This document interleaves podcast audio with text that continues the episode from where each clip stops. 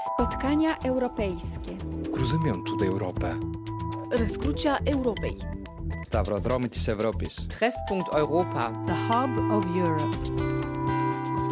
Carrefour de l'Europe. Frédéric Lebel. Bonjour, bienvenue au Carrefour de l'Europe pour parler aujourd'hui de la mémoire de la Shoah. Une mémoire qui revient aujourd'hui au cœur de l'actualité avec son instrumentalisation par le président russe Vladimir Poutine qui prétend vouloir dénazifier l'Ukraine en lui faisant la guerre. Comment l'Europe a-t-elle étudié son passé et la Shoah? Y a-t-il toujours des tabous à lever sur la collaboration avec l'occupant nazi et la disparition des derniers témoins fait-elle peser un risque supplémentaire sur la négation des crimes du passé Pour en parler, nous avons le plaisir d'accueillir en studio Annette Vivorca. Vous êtes historienne, une des meilleures spécialistes de l'histoire de la Shoah et vous avez publié aux éditions du Seuil un de vos livres les plus personnels, Tombeau, autobiographie de ma famille, un livre qui a obtenu le prix Femina Essai 2022.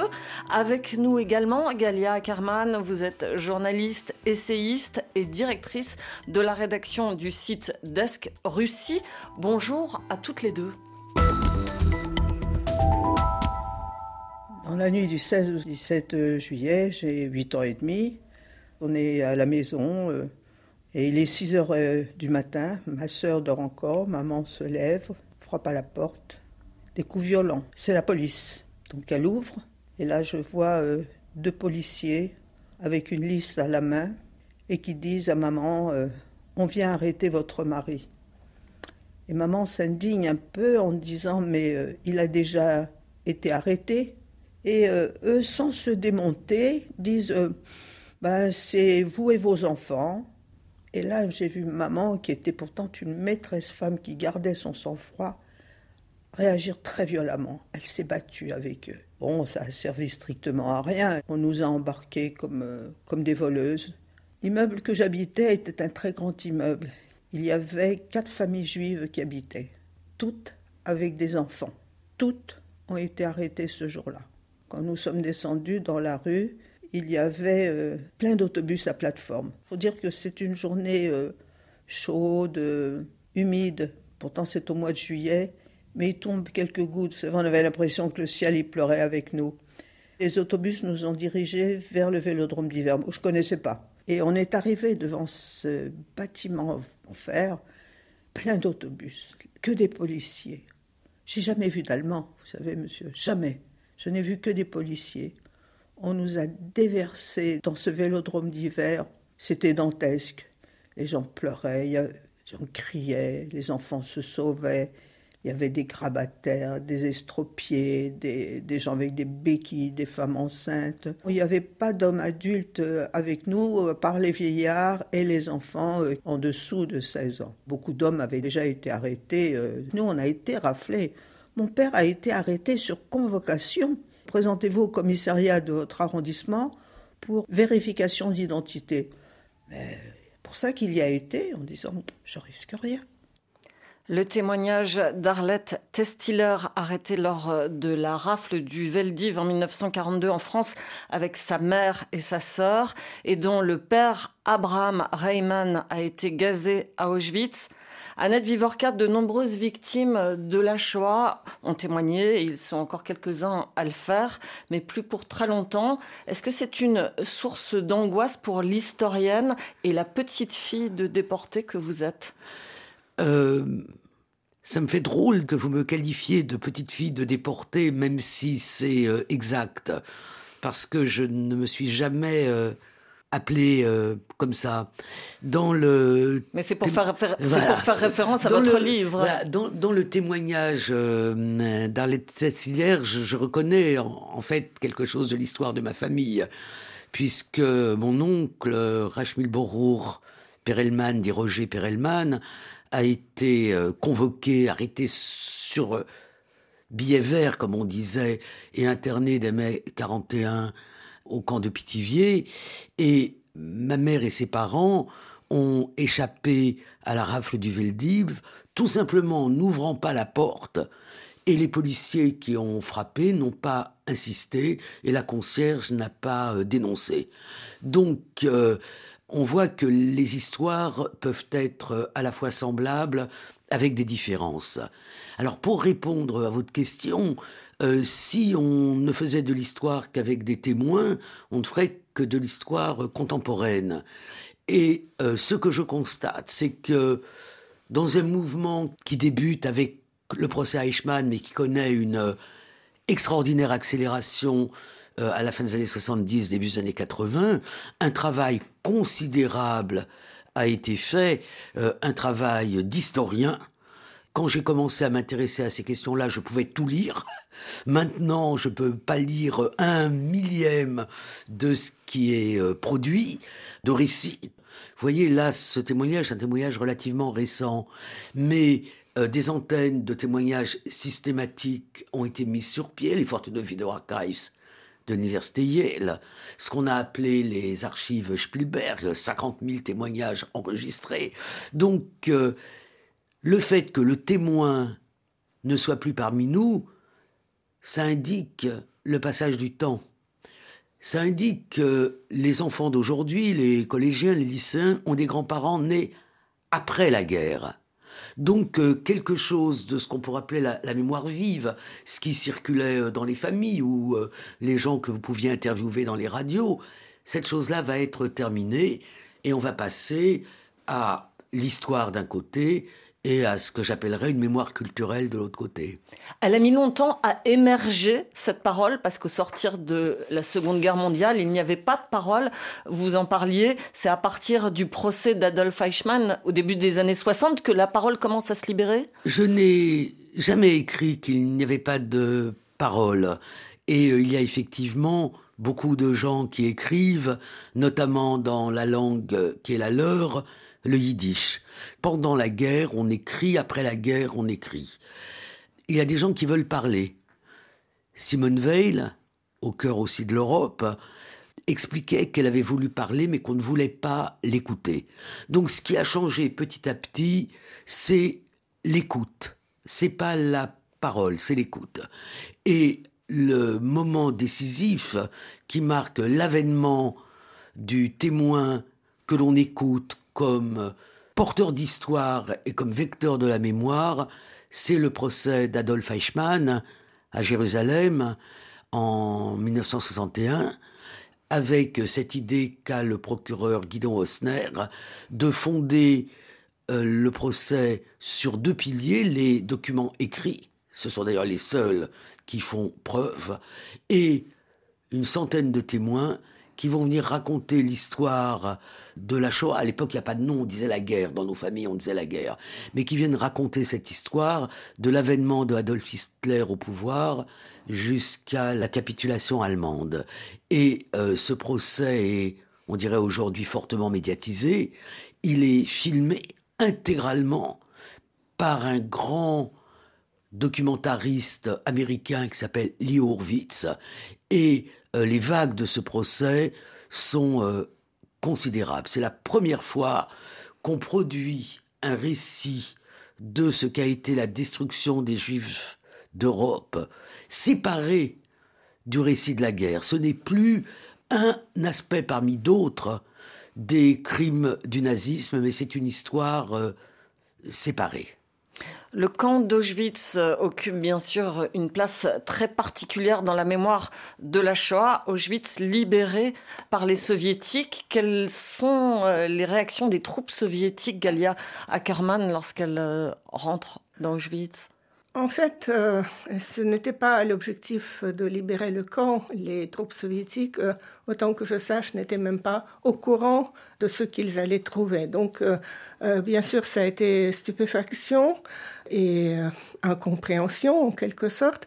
Mais ce qui est important quand même de dire ici et maintenant, c'est que la Shoah a été un récit totalement tabou en Union soviétique. Donc au moment où euh, les soviétiques libèrent, entrent en camp d'Auschwitz, il n'y avait rien à libérer parce que ceux qui dirigeaient ce camp ont fui. Il n'y avait que les, les, prisonniers et encore une partie des prisonniers parce que beaucoup euh, ont été évacués. Il y avait cette fameuse marche de la mort à laquelle d'ailleurs ma belle-mère a, euh, a, participé. Mais euh, moi, j'ai grandi en Union soviétique et je peux vous dire que c'était absolument pas connu en Union soviétique. Et je sais que quand j'avais 20 ans, euh, je suis allée au sein d'un groupe d'étudiants euh, en échange avec donc les étudiants polonais. On arrive à Auschwitz euh, et à l'époque, c'était 1971, c'était encore marqué que là sont péris les, citoyens soviétiques, bulgares, français, etc. C'était pas marqué parce que la Pologne était comme tout le camp socialiste, comme on l'appelait, aligné sur ce euh, discours soviétique. Et j'ai éprouvé un très grand choc. Et à un moment donné, on arrive à un pavillon où étaient comme ça empilées les valises. Et c'est là que j'ai vu que euh, tous les noms sur les valises étaient des, noms juifs. Voyez Donc, euh, cette mémoire euh, à l'Est, elle a commencé à circuler. Il y avait ce livre noir de Grossman et Rimbourg en préparation. Finalement, le livre a été interdit. Le comité antifasciste juif a été. Ils étaient tous, sauf une personne, fusillés. Euh, et donc la, la, mémoire a été mise euh, jusqu'à l'époque gorbatchevienne sous le boisseau. Annette Vivorka. J'aurais voulu ajouter deux choses. C'est l'armée soviétique qui est rentrée dans les camps d'Auschwitz. C'est pas l'armée russe. Ça veut dire qu'elle était composée, beaucoup de témoignages font état de, de, de, gens asiatiques. Donc elle était composée de soldats des diverses républiques qui faisaient l'Union soviétique, dont aussi d'ailleurs des soldats ukrainiens. Donc c'est le premier point. Le deuxième point, c'est qu'il faut mesurer ce qu'a été l'antisémitisme en Union soviétique entre euh, la fin de, de la guerre et, euh, disons, la mort de Staline en, en 1953. Enfin, on peut dire que jusqu'à l'effondrement de l'Union soviétique, euh, les Juifs ont continué à, à être... Euh, j'ose pas dire persécuté, mais euh, oui quand même, euh, en Union soviétique. Si bien qu'au moment de la libération du camp d'Auschwitz, quelle est la réaction des autorités soviétiques? Pratiquement aucune. Si vous voulez, c'est un non-événement. Quand vous regardez euh, la presse internationale, il y a parfois une notule. Ça va être réactivé comme événement quand les Alliés américains, britanniques, secondairement français, ouvrent les camps de l'Ouest, c'est-à-dire Ordroof, Brunwald, Bergen-Belsen, où se trouve d'ailleurs une partie des, des Juifs dont Gallia parlait tout à l'heure, c'est-à-dire de ceux qui ont été évacués. Par exemple, Simone Veil est libérée à, à Bergen-Belsen. Et euh, là, euh, les Alliés, les Américains d'abord, optent pour une euh, immense, gigantesque opération euh, média. C'est un anachronisme, on ne parlait pas comme ça à l'époque, mais c'est ça. Et à ce moment-là, c'est un peu comme si les Soviétiques disaient, ben, nous aussi, on a libéré. Et puis, il y a eu quelques personnalités qui ont évoqué, moins d'ailleurs à Auschwitz que Treblinka, et je pense à ce gigantesque écrivain Vassili Grossman, né à Berditchev. Je suis allé à Berditchev, j'ai vu la plaque sur la maison natale de Vassili Grossman. C'est à combien de kilomètres de Kiev, Berditchev? Quelques centaines. Voilà. Quelques centaines. Donc, euh, Vassili Grossman écrit un texte magnifique sur Treblinka et travaille à son immense roman euh, qui va être non pas interdit, mais détruit par les soviétiques, et destin. Heureusement, il aura réussi à en cacher une copie.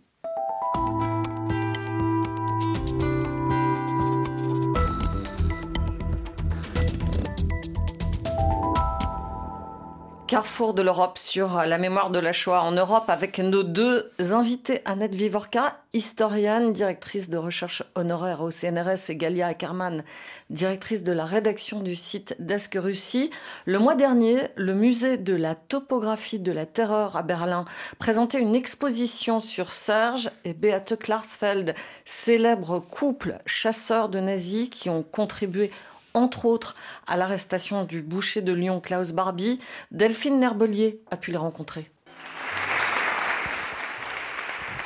C'est sous des applaudissements nourris que Beate et Serge Klersfeld ont inauguré l'exposition que leur consacre la capitale allemande. Ce célèbre couple, symbole de l'amitié franco-allemande, se fait vieux.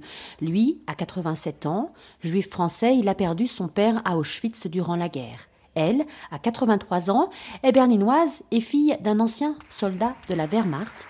Tous deux ont marqué l'histoire par leur acharnement à poursuivre les ex-responsables nazis, comme le relate cette exposition, mélangeant photos, témoignages et coupures de presse. Pour Félix Klein, commissaire chargé de la lutte contre l'antisémitisme au sein du gouvernement allemand, ce couple a joué un rôle clé dans l'Allemagne de l'après-guerre. On ne saurait minimiser l'importance de Beate et de Serge Klarsfeld pour l'Allemagne. Ils ont contribué au travail de mémoire sur le terrible passé national-socialiste. Durant les 20 premières années après la guerre, ces crimes étaient refoulés. Les gens se concentraient sur le miracle économique, sur la reconstruction.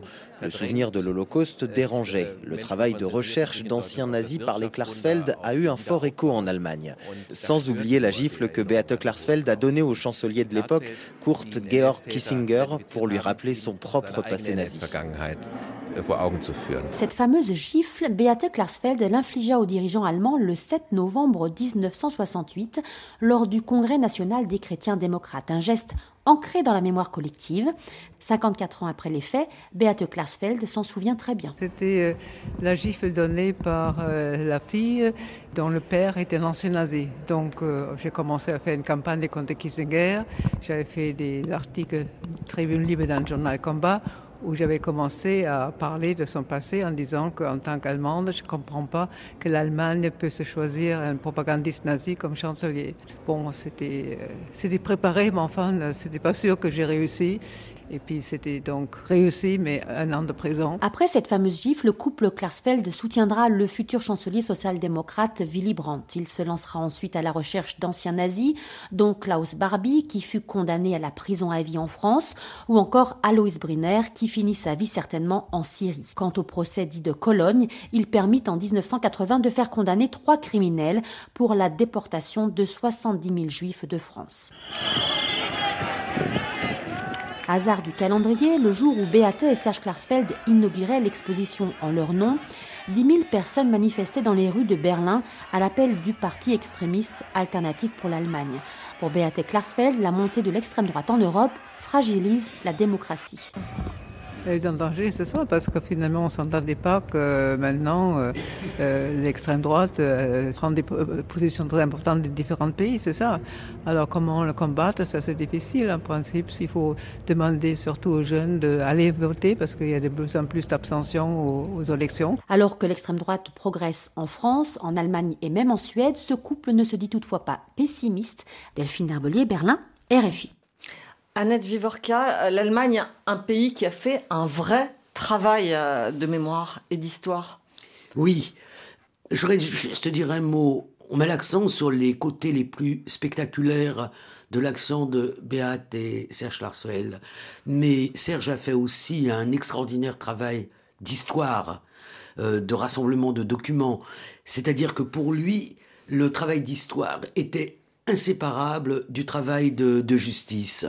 Et je pense que c'est très important. Oui, euh, l'Allemagne, à partir euh, du début des années 60, a fait un gigantesque travail. Il y a eu d'abord un, un procès qu'avait voulu un personnage euh, très important qui s'appelait Fritz Bauer, qui est le procès de Francfort, qui est le procès de plus d'une vingtaine d'Allemands de nazis qui avaient été en poste euh, à Auschwitz, 63-65, et puis ensuite d'autres procédures euh, judiciaires, un travail des, des historiens, un travail de mémoriaux.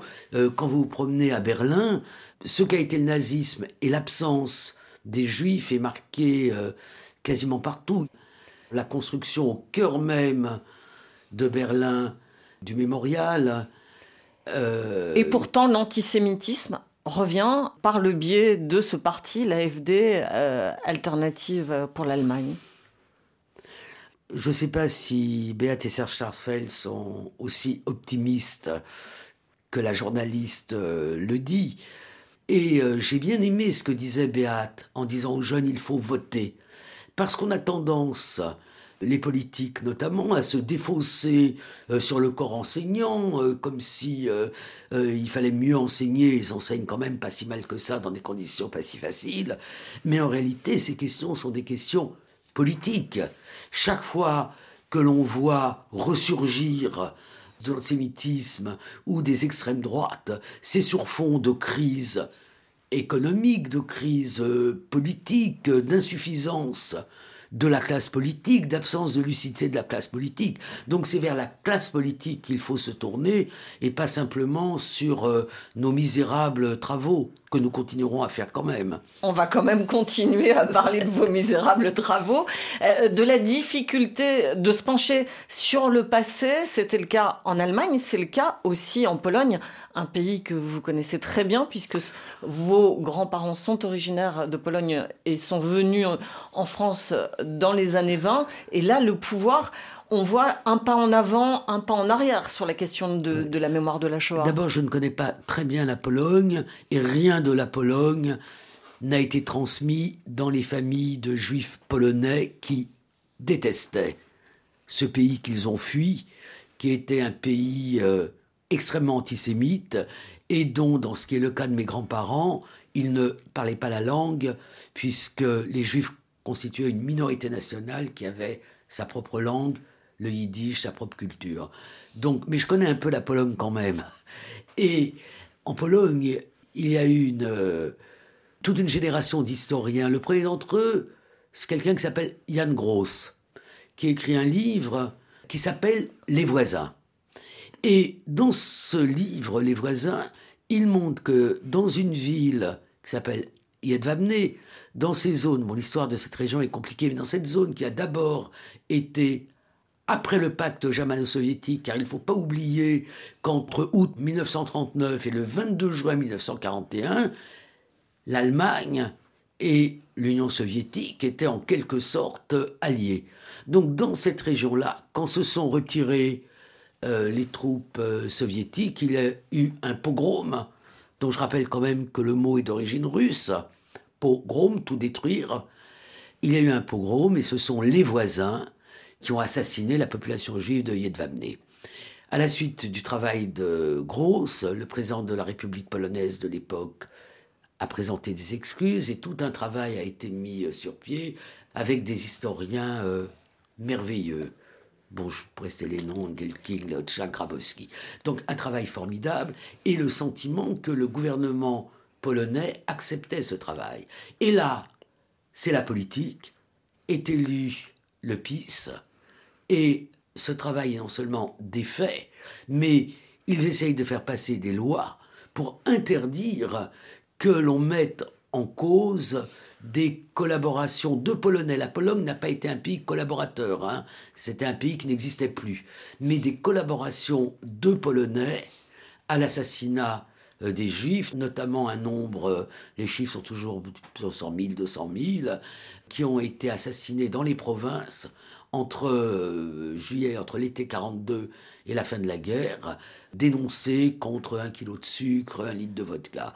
Donc c'est ça qui est devenu interdit et nos collègues polonais ont été euh, menacés.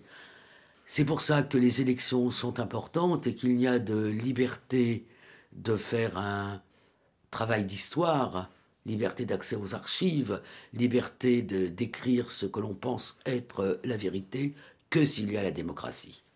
Galia Ackerman, dans beaucoup de pays qui ont été occupés et par les nazis et par les soviétiques, on parle de double génocide. Euh, moi, je suis entièrement pour cette thèse du double génocide. En m'appuyant bien sûr surtout euh, sur euh, l'expérience soviétique et euh, moi j'ai vécu cet antisémitisme soviétique qui a perduré jusqu'à l'arrivée de Gorbatchev au pouvoir. Donc ce qui s'est passé, c'est que, vous savez, à la fin de la guerre, il restait quand même quelque chose comme 2,5 millions, voire 3 millions de juifs en Union soviétique. C'était le seul pays de l'Europe où il y avait encore une quantité très importante de juifs. Beaucoup, beaucoup de ces gens parlaient le yiddish, il y avait une culture yiddish, il y avait ce célèbre théâtre que Annette euh, euh, a, évoqué, donc le, théâtre de Solomon Mikoels. Il y avait une production littéraire abondante, etc. Et qu'est-ce qui se passe en 48 euh, Donc euh, le, meurtre de Mikoels, qui était en quelque sorte le chef informel de la communauté juive. Et là, le, euh, assassiné. bientôt, on arrête les membres du comité antifasciste juif qui regroupait les grandes personnalités. Annette l'a déjà raconté. Donc, on commence à parler des cosmopolites cosmopolite, cinquième colonne. Donc Staline euh, considère que les juifs ne sont pas fiables parce que beaucoup ont des relations avec l'étranger, etc. Et euh, donc, euh, c'est seule la mort de Staline, le 5 mars 1953, qui probablement, ça, ça n'a jamais été prouvé, mais apparemment, il y avait une intention de déporter tous les juifs vers euh, l'Orient, vers euh, euh, la Sibérie orientale. Mais Annette Vivorka, quand dans les pays baltes, quand en Pologne, on parle de double génocide, est-ce que ça pose pas un problème puisque c'est d'une certaine manière ça maquille Moi, j'aurais une, Quand on dit double génocide dans, dans ces pays, donc c'est une notion qui est arrivée après la chute de l'Union soviétique et après la réindépendance des pays baltes, de, l'Ukraine, enfin de, des pays de la, de la périphérie, je ne sais pas si on peut parler comme ça, on met sur le même plan euh, les répressions euh, communistes et le génocide des juifs. Moi, je ne suis pas fanatique de cette notion. Je pense qu'il y a une, euh, particularité du génocide euh, des Juifs, qui n'est d'ailleurs pas de tel ou tel pays, mais qui est vraiment le nazisme. Le génocide, ce qui est européen dans le génocide, c'est la volonté d'Hitler d'éradiquer les juifs du monde entier, d'aller les chercher partout. Donc euh, je pense que c'est pas exactement la même chose. Ça ne veut pas dire qu'il ne faille pas parler des crimes, des répressions, euh, des massacres euh, qui ont été euh, le fait des soviétiques. Mais avec ce mot de double génocide, on fait une sorte d'équivalence sur deux phénomènes qui ont des points communs, mais qui ne sont aussi, de mon point de vue, pas de même nature. On va mettre à part la question de l'Ukraine et la question de ce qu'on appelle aujourd'hui l'holodomor, c'est-à-dire de la grande famine. Mais même la grande famine, l'objectif n'était pas d'éliminer tous les Ukrainiens. Donc c'est pour ça que moi, c'est une notion que je trouve euh, bancale. Galia Karman, euh, sur cette notion de, de double génocide Je pense que la notion du génocide inclut aussi la dénaturation culturelle. Vous voyez, c'est-à-dire qu'on prive les, euh, un groupe euh, euh, d'individus. Génocide culturel. De leur identité. C'est ce que les Russes voudraient faire en Ukraine. Et dans ce sens, oui, je pense qu'on peut parler du génocide en Union soviétique et dans d'autres pays euh, donc euh, sous euh, la tutelle soviétique comme la Pologne, la Tchécoslovaquie aussi. Il y avait des procès des, des Juifs, le fameux procès Slansky notamment. Mais surtout, surtout, on a détruit complètement la culture yiddish, la littérature yiddish, le théâtre yiddish, etc. C'est-à-dire le grand réservoir de la judéité, si j'ose dire, qui restait encore en Europe, c'était l'Union soviétique.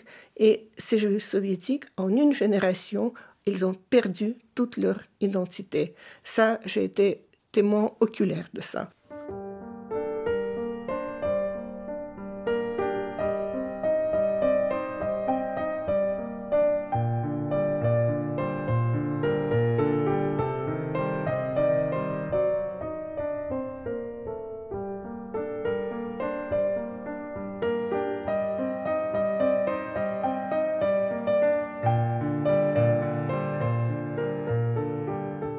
Carrefour de l'Europe, Frédéric Lebel.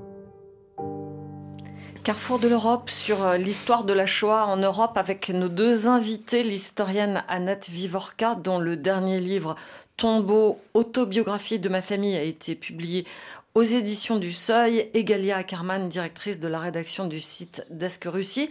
On en parlait au début de cette émission, l'Ukraine, que le président Vladimir Poutine prétend vouloir dénazifier. Là aussi, euh, Galia Ackerman, il faut faire un peu de pédagogie sur la situation de l'Ukraine, peut-être Annette Vivorka, l'une de vous deux, au début de la Seconde Guerre mondiale et le contexte général du pays qui est occupé à la fois par les nazis et les soviétiques. Non, mais attendez, euh, il y, a, deux histoires très différentes. Une histoire, c'est ce qui s'est passé après donc euh, ce pacte germano-soviétique. D'ailleurs, je rappelle euh, qu'il y avait aussi un traité d'amitié entre l'Union soviétique et le régime nazi. Et on a euh, des scènes absolument incroyables, par exemple euh, quand un groupe de hauts officiers nazis est présent euh, au défilé de, l'armée rouge sur la place rouge en mai, c'était pour le 1er mai 1941, donc très peu de temps avant la guerre. Et donc, en 1939, donc, ces deux pays ont signé aussi un nombre de protocoles secrets qui départageait euh, certains territoires euh, de l'Europe de l'Est. Et selon ce partage, euh, l'Union soviétique a notamment obtenu la Pologne et les pays baltes. Et donc, en septembre, 1er septembre 1939, euh, c'est l'Allemagne nazie qui occupe euh, sa partie de la Pologne. Et le 17 septembre de la même année, donc deux semaines plus tard, c'est l'armée soviétique qui occupe euh, la partie qui lui a été dévolue. Et ensuite, en 1941, les Allemands, perfidement, comme a dit Staline, pourquoi? Perfidement Parce qu'ils étaient copains-copains et puis ils, ils attaquent l'Union soviétique. Donc Hitler euh, attaque, euh, il euh, occupe totalement la Pologne, attaque l'Union soviétique, attaque les pays baltes. Et ça, c'est une deuxième phase de l'histoire. Et c'est là, avec l'arrivée des Allemands dans les territoires, on peut dire ex-soviétiques, les territoires occupés de l'Union soviétique, que commencent très rapidement les actions de Sonderkommando. Les Juifs sont d'abord euh, euh, dans un territoire aujourd'hui ukrainien. Euh, voilà, pas seulement. oui, mais aussi. Vous savez, il faut, faut quand même le dire, c'est que dans l'Empire russe, les Juifs ne pouvaient pas résider dans la partie centrale de la Russie, proprement dite, ce que aujourd'hui est la Russie. ils étaient concentrés dans ce qu'on appelait zone de résidence, en fait dans des ghettos sur le territoire ukrainien, biélorusse, polonais, parce que la Pologne aussi faisait partie de l'Empire russe, et euh, celui des pays baltes, en particulier en, euh, Lituanie. Et donc, euh, quand les Allemands arrivent dans ces territoires, il n'y a pas encore de plan d'exécuter tous les juifs, d'éliminer de, tous les juifs. mais on commence à, les regrouper donc, dans des ghettos et ensuite on fait des actions euh, ponctuelle euh, partout, en éliminant pas tous en même temps, pas tous en même temps, mais par tranche. Et donc, euh, notamment, l'une des premières actions très célèbres, entre guillemets, c'est celle de Babillard, où, on va en reparler. Voilà, en, en, une journée, on extermine, en deux jours, pratiquement 30 000 juifs. Euh, voilà, euh, et donc ces actions sont effectuées par des Sonderkommando, qui sont des groupes spécialement entraînés allemands, avec euh, une complicité des polices locales. Alors en Ukraine, une figure et un lieu sont au cœur de la guerre mémorielle que se livre Kiev et Moscou. D'une part, la figure de Stepan Bandera, leader indépendantiste, personnage trouble qui a pactisé un temps avec les nazis durant les années 40. D'autre part, le site de Babiyar à Kiev, où ont été exécutés par les nazis et leurs alliés plus de 100 000 personnes, majoritairement des juifs. Une de nos correspondantes, Emmanuel Chaz, a rencontré à Kiev Anatoly Podolsky, historien. Il dirige le Centre national d'études de l'Holocauste on l'écoute. Babinjar, c'est un site qui a acquis une signification toute particulière avec cette guerre, puisque c'est aussi une guerre mémorielle qui se joue.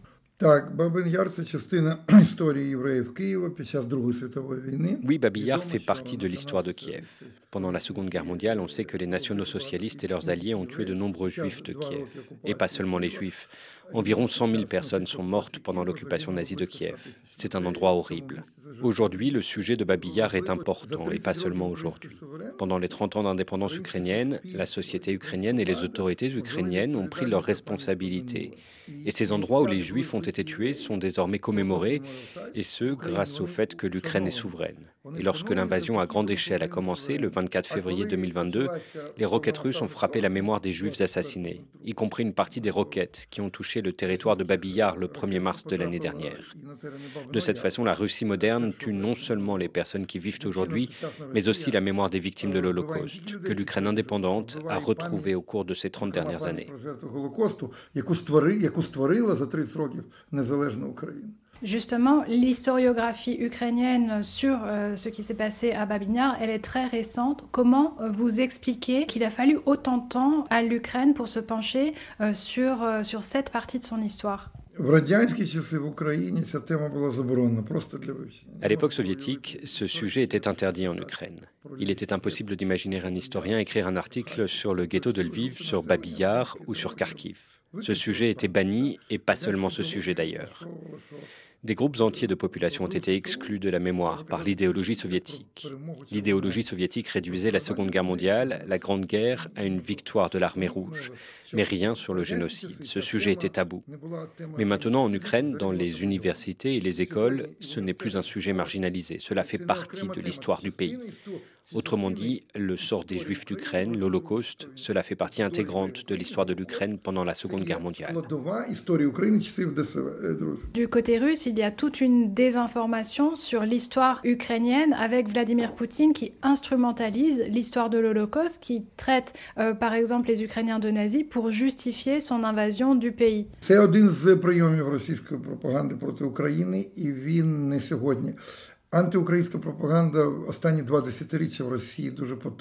l'une des méthodes de la propagande russe contre l'Ukraine et elle n'est pas née aujourd'hui. La propagande anti-ukrainienne dure en Russie depuis deux décennies et elle est assez puissante. Poutine a commencé à dire il y a 15 ans, en 2008-2009, que l'armée soviétique aurait gagné la Seconde Guerre mondiale même sans les Ukrainiens. On présentait les Ukrainiens comme des collaborateurs du régime nazi mais on ne parlait pas des 6 millions d'Ukrainiens qui étaient dans l'armée rouge et ont combattu contre Hitler. C'est une politique de désinformation qui a pour but d'enraciner dans la société russe la haine de l'Ukraine. Euh, une des figures euh, euh, controversées justement du mouvement nationaliste, c'est Stepan Bandera, qui lui aussi est accusé d'avoir collaboré avec les Allemands pendant la guerre. Où, est où en est la recherche sur Bandera et aussi où en est l'opinion ukrainienne à ce sujet aujourd'hui? Stepan Bandera est tout simplement une figure de l'histoire ukrainienne du siècle dernier. À l'époque soviétique, ce nom de famille était complètement déshumanisé. Toute leur vie, les gens ont grandi en entendant que c'est le diable, le mal, et ils ne s'intéressaient ni à sa biographie ni à l'histoire. C'est une partie du mensonge soviétique qui s'est transformée en mensonge de Poutine. Mais le fait est que oui, c'est une figure controversée. Ce qu'il faut savoir, c'est que le mouvement national ukrainien était très complexe et il y avait des sociodémocrates, des communistes, des gauchistes, des droitiers. Le mouvement de Bandera en faisait partie. C'était un segment du mouvement national ukrainien.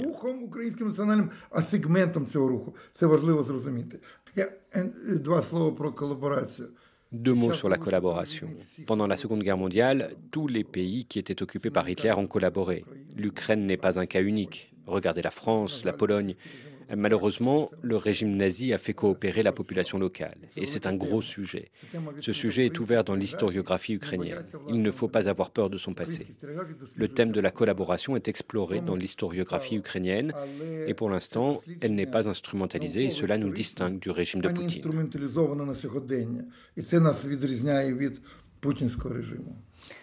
Annette Vivorca, quel regard euh, porte l'historienne que vous êtes sur ce qu'on peut appeler une guerre mémoriale? L'historienne que je suis euh, se dit qu'il y a des, des temps qui ne sont pas les mêmes.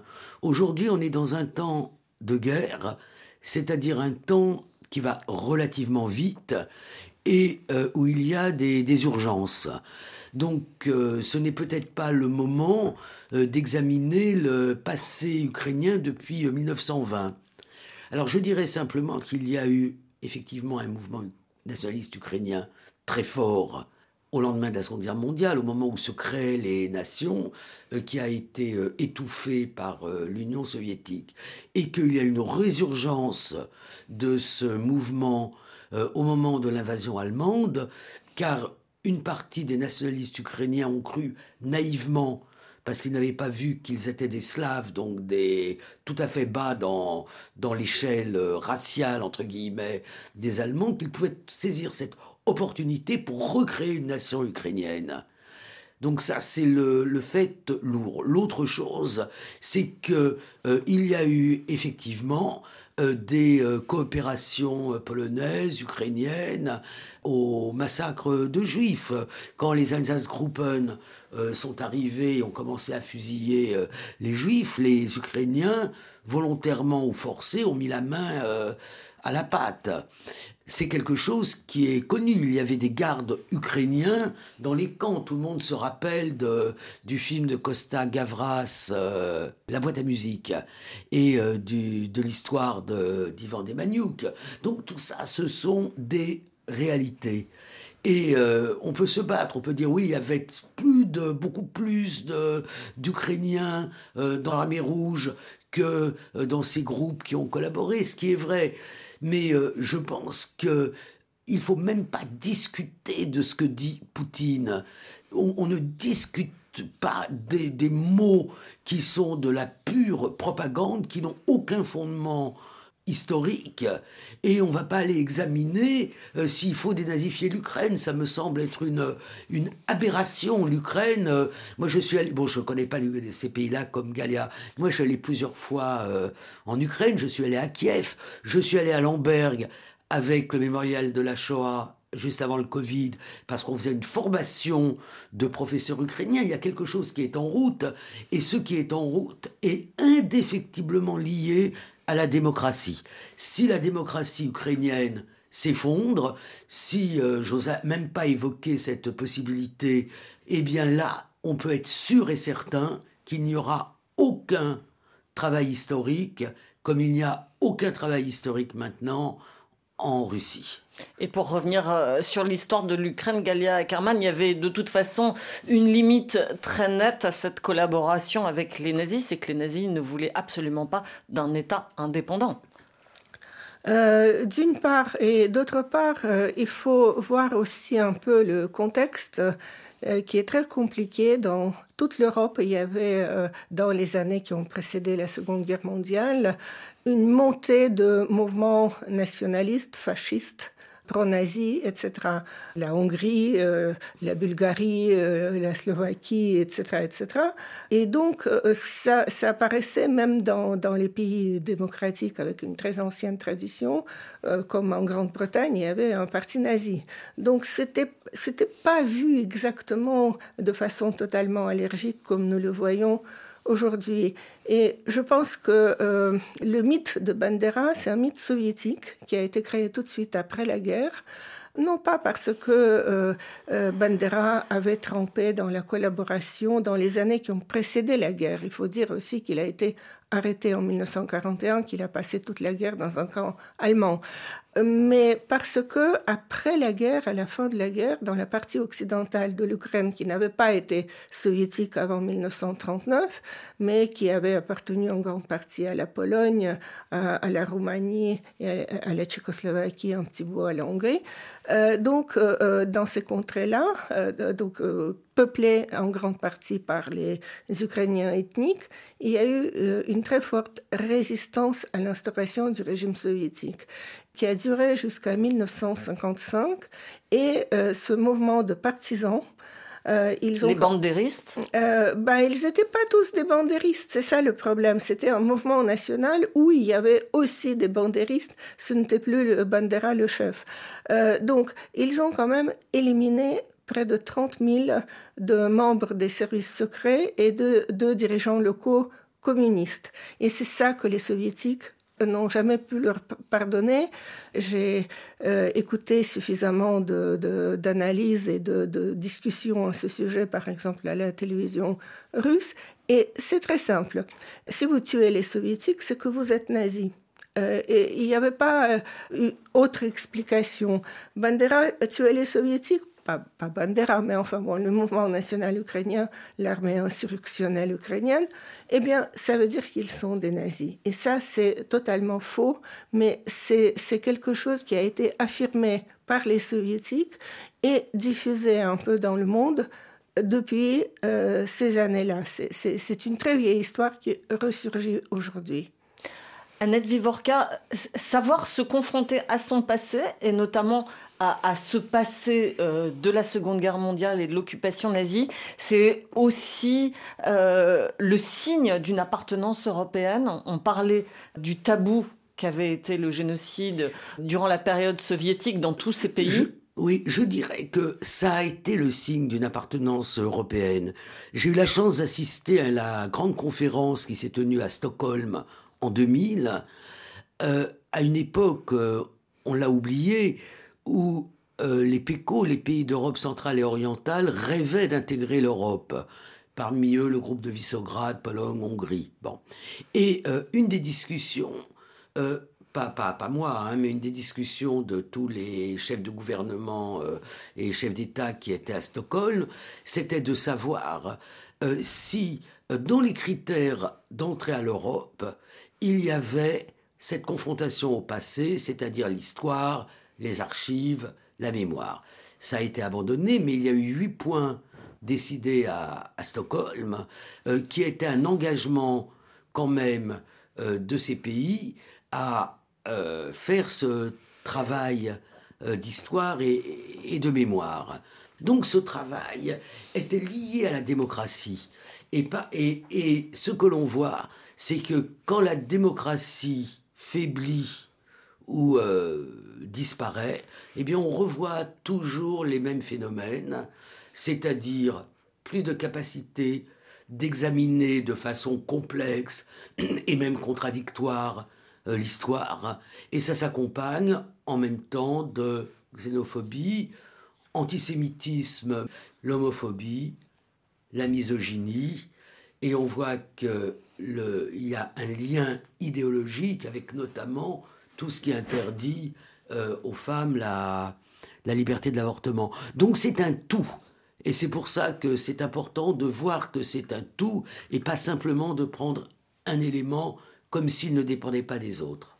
Carrefour de l'Europe sur la mémoire de la Shoah aujourd'hui, à l'heure où elle est à nouveau convoquée euh, lors de la guerre en Ukraine. Un grand merci à nos deux invités, la grande historienne spécialiste de la Shoah, Annette Vivorka, dont le livre Tombeau, autobiographie de ma famille, a reçu le prix Femina et c'est en 2022.